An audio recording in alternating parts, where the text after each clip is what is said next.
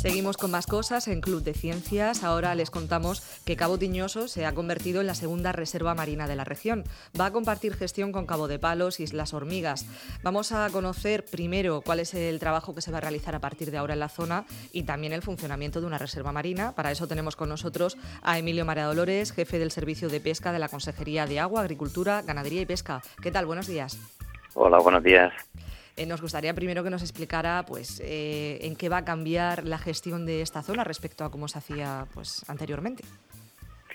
Bien, bueno, la Reserva Marina de Cabo de Palos y la Reserva Marina de Cabo Tiñoso se han integrado ahora de forma conjunta eh, en un convenio de gestión compartida que tenemos con la Administración General del Estado, en particular con la Secretaría General de Pesca.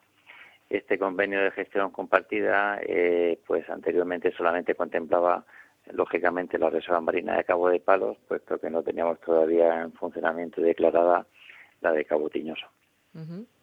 ¿Cuál es el funcionamiento o la gestión que se va a hacer ahora en esta zona? Bueno, eh, fruto de esa gestión compartida, eh, bueno, vamos a actuar de forma semejante como se viene haciendo en Cabo de Palos. Eh, esta gestión compartida surge pues por la vertebración propiamente de las competencias en, en el Estado español, en el que existen aguas interiores y aguas exteriores, pero lo que se intenta es que obviamente la coordinación y la concentración económica y de recursos humanos en definitiva y de medios técnicos pues sea sinérgica en ambas zonas y por lo tanto repercuta en un mejor funcionamiento de, ambas reservas marinas. El hecho de que sea reserva marina, todo ello implica también pues una gestión más sostenible de los recursos y una mayor protección medioambiental, ¿no? Obviamente, estas reservas marinas tienen un apellido específico, que son reservas marinas de interés pesquero. Son así eh, pues porque los estudios previos que se han hecho han podido demostrar y poner sobre la mesa que tienen un papel clave en la generación de recursos pesqueros en el litoral de la región de Murcia y por tanto pues hay una figura de protección que las ampara tanto en la ley estatal como en la ley autonómica y que permite que la gestión de este área pues esté limitada exclusivamente a la flota pesquera artesanal eh, bajo una serie de artes de pesca muy definidos y concretos que además son muy selectivos a la hora de capturar los peces, lo que repercute obviamente en una generación de vida que posteriormente se va exportando a otras zonas colindantes de estos espacios protegidos. La previsión entonces sería poder trasladarlo también a otros lugares. Mm, bueno, en principio contamos que en estas dos reservas marinas ya adelantó en su momento el consejero de Agricultura que vamos a retomar los estudios que, se hicieron de la zona de Cabo Cope, pero en principio nos vamos a dedicar íntegramente a poner en funcionamiento estas dos primeras reservas.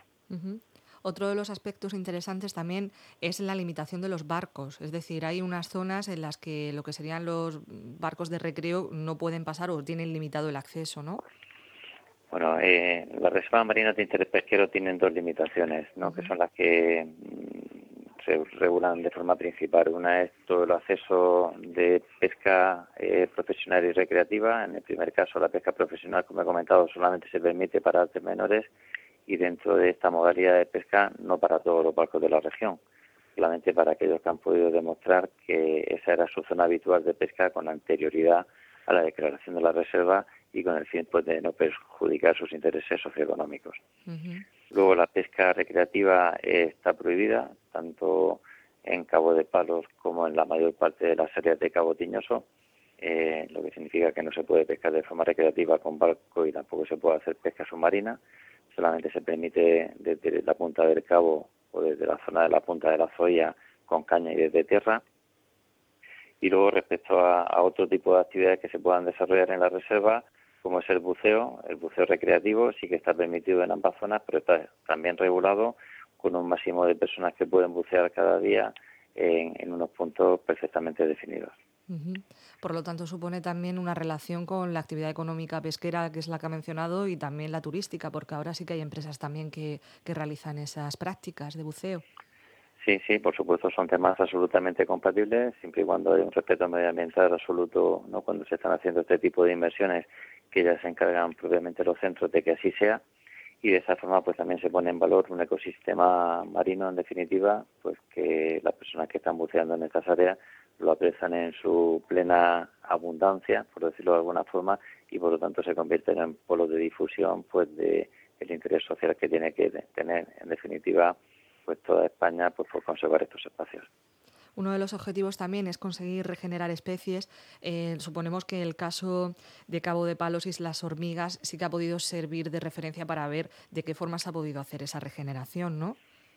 Sí, bueno, Cabo de Palos y las hormigas es una referencia a nivel internacional, no es una reserva que ya se declaró en el año 95, ¿no? con lo cual ya llevamos prácticamente pues casi 24 años de, de conservación de este espacio y eso está permitiendo pues que fruto de esa conservación, fruto de ese esfuerzo que hacen los pescadores por respetar la normativa de la guardería que hay en la zona pues para evitar que haya pesca no autorizada, etcétera, pues ese espacio está generando una vida tremenda eh, que ya se está notando no solamente, por supuesto, dentro de la reserva, sino también en las zonas colindantes. ¿A cuánto asciende la superficie protegida? Pues en el caso de Cabo de Palos son 1.998 hectáreas. Es un rectángulo ¿no? que realmente es perpendicular a costa y tiene una zona en el centro que es una pequeña circunferencia de media milla de diámetro y esa, milla, esa media milla empieza justo en el faro de Cabo de Palos y esa zona es lo que se denomina reserva marina integral y ahí no se permite ningún tipo de actividad. Esa misma figura la tenemos también en Cabo Teñoso y es en la punta del cabo, que es una la célula B concretamente, que es también una reserva marina integral. Y cuando hablo de que no se permite nada, es que no se permite absolutamente nada, ni pesca recreativa, ni profesional, ni siquiera buceo. Solamente se permiten actividades de tipo científico. Hemos hablado con Emilio María Dolores, es el jefe de servicio de pesca de la Consejería de Agua, Agricultura, Ganadería y Pesca. Eh, hemos hablado con él porque Cabo Tiñoso se ha convertido en la segunda reserva marina de la región. Va a compartir gestión con Cabo de Palos y Islas Hormigas, que como ha comentado tiene ya unos 24 años de experiencia como reserva marina. Destacar que la región tiene ya dos de las 11 reservas marinas que hay en España, siendo estas de interés pesquero. Muchísimas gracias por atendernos. A vosotros.